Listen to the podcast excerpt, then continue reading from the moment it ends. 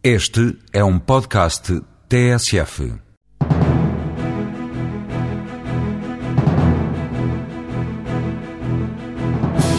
As fábricas da Logoplast chegam a 12 países do mundo, da Ásia à América. Os mercados externos são uma aposta ganha para esta empresa que cresce 19% anualmente desde que arrancou a internacionalização há 14 anos.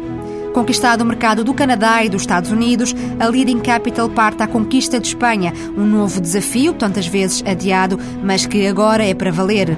Depois do Nordeste, o grupo Vila Galé volta-se para o Rio de Janeiro, no Brasil. A empresa prepara-se para comprar um terreno na cidade, apostando no potencial de sol e negócios que o Rio oferece.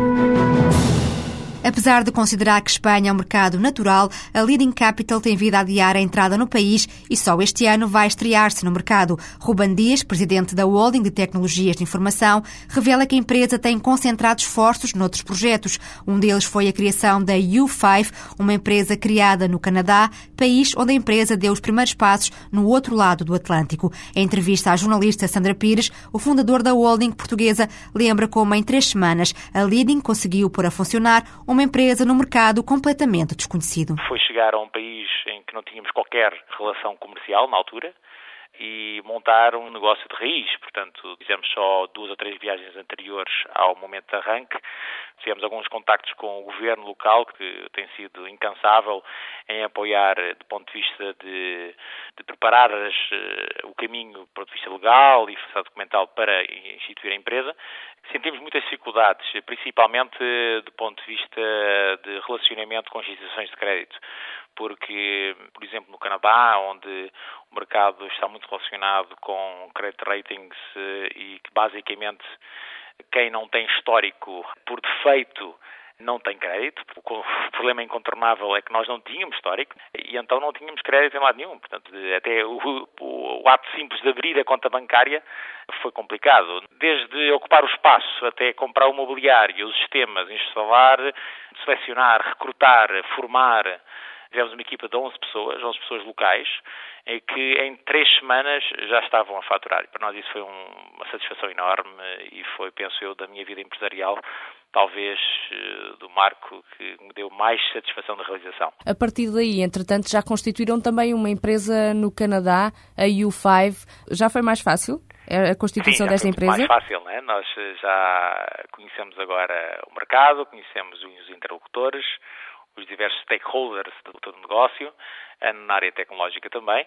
Já foi muito mais fácil. Nós agora sentimos em casa no Canadá e, e constituímos esta empresa com o objetivo de, das oportunidades que nós identificamos, principalmente a distribuição dos nossos produtos em termos de holding. Nós temos na nossa holding produtos tecnológicos proprietários nossos, como é, por exemplo, o BNware, eh, e também outras representações que temos, que, não só a Panda Security. E essa empresa eh, eh, atua como veículo de distribuição e de representação no mercado norte-americano, que é muito importante ter uma empresa local, mesmo nos Estados Unidos. Nós já fizemos transações muito interessantes de distribuição de produto para o mercado de retalho nos Estados Unidos, e se não existir uma presença no mercado norte-americano, é muitíssimo difícil e descobrimos isso, obviamente, depois com, com o desenrolar do tempo e tivemos que constituir essa empresa. Como é que esperam que se desenrole o negócio nos Estados Unidos nos próximos anos? Os Estados Unidos é um mercado muitíssimo uma, uma competitividade eh, realmente recorde. Portanto, é muito diferente do que estamos habituados. No mercado do Canadá também é muito semelhante e deu-nos eh, mais capacidade de luta ainda, porque o mercado do retalho, principalmente no, no Canadá e no Corpa também, é, é muito, muito competitivo. O mercado já está ocupado por grandes players há muitos anos e ser challenger é, é, difícil. Portanto, mas também a oportunidade é sempre a multiplicar eh, por muitas vezes, só o mercado tecnológico, o mercado norte-americano, multiplicar mais de 100 vezes. Temos um business plan que contempla a recuperação do investimento, aliás, desde o início já ultrapassamos o, o break-even no, no, segundo ano e a partir daqui estamos com uma taxa de, de crescimento por volta de 20, 30% do ano. E a nossa expectativa é nós termos cotas de mercado nos, nos diversos mercados onde estamos a trabalhar, exemplo, na segurança, no Canadá, de atingirmos cotas de mercado relativamente baixas, mantemos absoluto com, com bons valores de 4, 5% inicialmente. E essa a, nosso, a nossa expectativa para os próximos dois, três anos. Depois dos Estados Unidos e do Canadá, pensa em entrar também noutros mercados?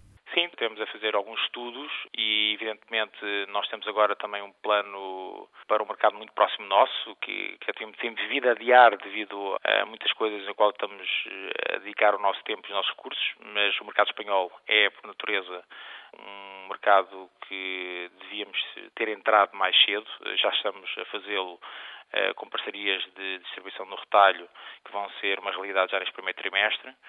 Eh, vamos aproveitar alguma sinergia também da estrutura, podemos fazer muito a partir de Portugal e depois eh, também temos mais projetos ainda a nível europeu, mas mais em, em parcerias, um modelo parecido de parceiro local, ou country partner, que estamos a propor a, a diversos eh, empresários da Inglaterra, Alemanha, Itália, que vão distribuir os nossos produtos. Através de Espanha, a Leading Capital quer também chegar à América Latina e comercializar não só os produtos da Panda Software, mas também também distribuir as soluções que a empresa portuguesa desenvolve. O Brasil é um destino de férias para continuar a explorar. O grupo Vila Galé tem já três hotéis no país, em Fortaleza, Bahia e Guarajuba, e encontra-se neste momento a investir 30 milhões de euros numa nova unidade no Combuca, em Fortaleza. O presidente da empresa, Jorge Rebelo de Almeida, revela que este será um hotel de cinco estrelas com uma vertente de turismo residencial. Para além da parte hoteleira, nós tínhamos previsto, numa área que são 450 hectares, de dispor de uma parte imobiliária grande com apartamentos e moradias, ter um campo de golfe de 18 buracos e ter espaço ainda para outros grupos hoteleiros internacionais poderem também desenvolver mais dois projetos hoteleiros. Este projeto temos tudo licenciado, mas estamos à espera de facto de que haja uma via verde para podermos avançar com eles. Com a presença assegurada no Nordeste brasileiro, o grupo Vila Galé quer chegar a novas paragens. O Rio de Janeiro é a próxima aposta. Estamos aqui a analisar três opções no Rio de Janeiro. Uh, em termos de terrenos, porque nós estávamos a pensar comprar alguma coisa já existente para transformar para o nosso padrão, mas como não apareceu nada de muito interessante, neste momento estamos a analisar três hipóteses de terrenos no Rio de Janeiro, na Barra da Tijuca, na primeira linha de praia para podermos aí desenvolver também um, um hotel Vila Galé, porque para nós era importante dar continuidade a esta nossa aposta no Brasil e, portanto, queremos crescer para outros estados. Este mês vai ficar decidido o local onde o grupo vai construir de raiz um novo hotel. Para esta unidade, o plano é aliar o lazer aos negócios, já que nem só de turismo vive o Rio de Janeiro. É, vai ser um hotel de praia, porque vai ser em cima da praia, mas vai ser um produto misto para o Rio de Janeiro, nós estamos a pensar num hotel que não só tenha características de hotel de lazer e de praia, mas que simultaneamente tenha boas condições para congressos e incentivos e também para um turismo de negócios, porque entendemos que há alguma carência neste segmento também no Rio de Janeiro que há alguma falta de, de, oferta hoteleira em quantidade para as necessidades que se apresentam. Jorge Rebelo de Almeida explica que os negócios no Brasil complicaram-se nos últimos tempos para o setor da hotelaria. Os terrenos estão mais caros numa economia com níveis de crescimento animadores. Desde o final do ano passado que se registra no Brasil uma grande euforia no setor imobiliário porque houve uh, algumas medidas tomadas pelo governo brasileiro no sentido de facilitar o crédito à compra de habitação própria, que era uma coisa quase inexistente no Brasil, e isto está a provocar uma reação do mercado em que os preços estão a ficar muito inflacionados. Mas isto é genericamente por todo o Brasil. Tem havido uma subida muito significativa. Por outro lado, também a economia brasileira tem estado a apresentar uma situação muito boa. Portanto, não obstante estas situações faladas de crise internacional, no Brasil os dados da economia real brasileira são francamente animadores. O presidente do grupo Vila Galé revela que há ainda outros estados brasileiros debaixo de olho, como Alagoas ou Pernambuco.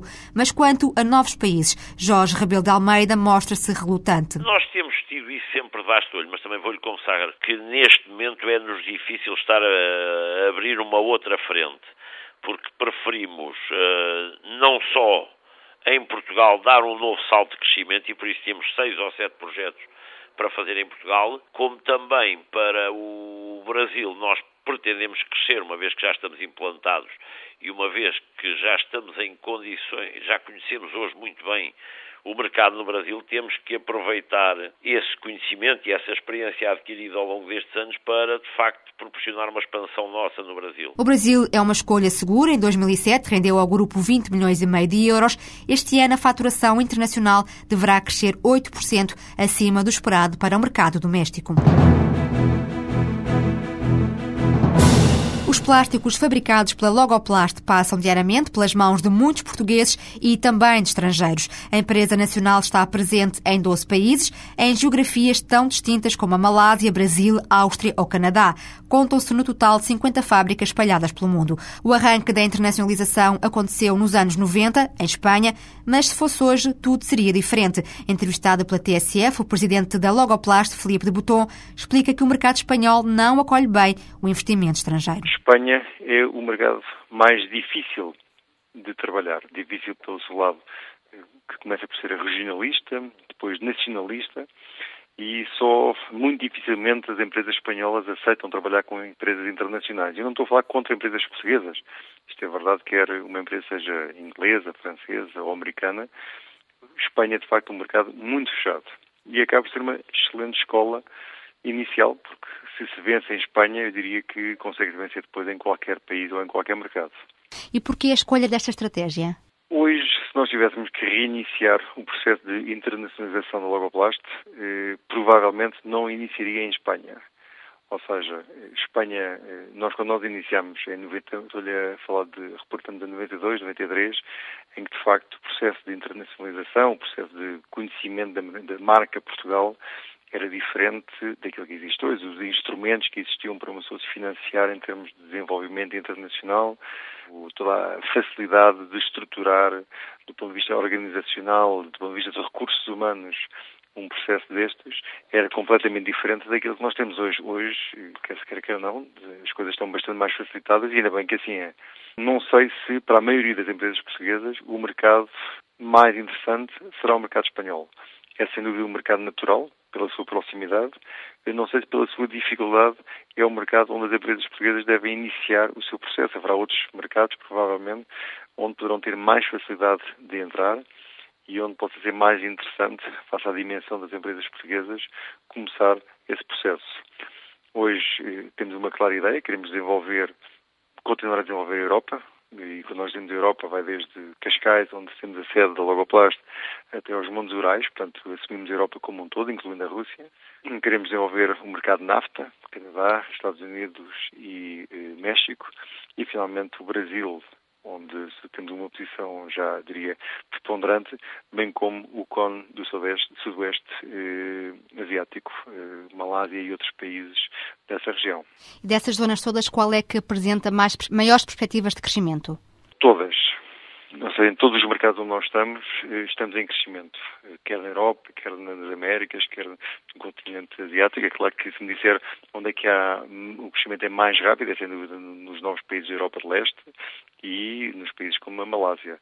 Tendo em conta o nosso conceito, tendo em conta a nossa tecnologia, o nosso conhecimento e a forma como nos queremos continuar a desenvolver, que é muito baseado na inovação, ou seja, em, em pesquisar e apresentar não só um conceito, mas como uma forma de estar diferente aos nossos parceiros, que é assim que nós chamamos aos nossos clientes, permite-nos dizer que nos vários mercados onde nós estamos, o crescimento existe e as taxas de crescimento continuam extremamente interessantes. Eh, quando fala em crescimento, está a referir-se exatamente a quê? Quer crescer através de aquisição de outras empresas ou é crescimento orgânico? Nós crescemos de duas formas. Começamos por crescer através de eh, novas fábricas que íamos criando nos vários países onde nos íamos instalando.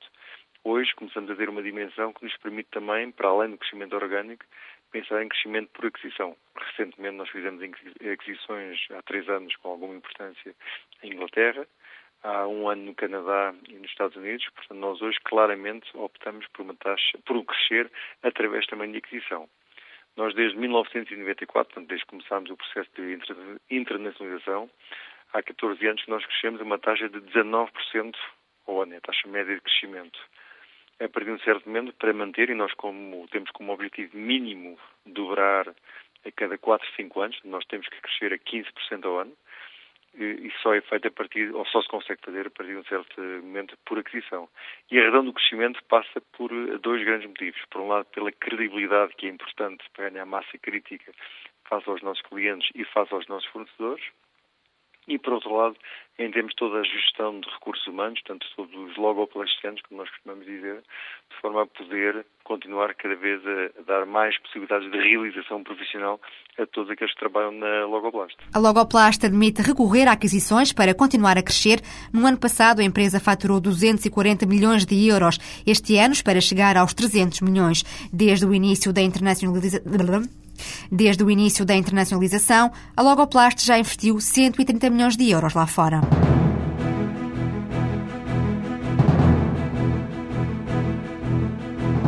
A Logoplast fabrica anualmente 6 milhões e meio de embalagens. Alguns dos destinatários são clientes sonantes, como a Nestlé ou a Procter Gamble. A fatura internacional chega a 70% do volume de negócios da empresa.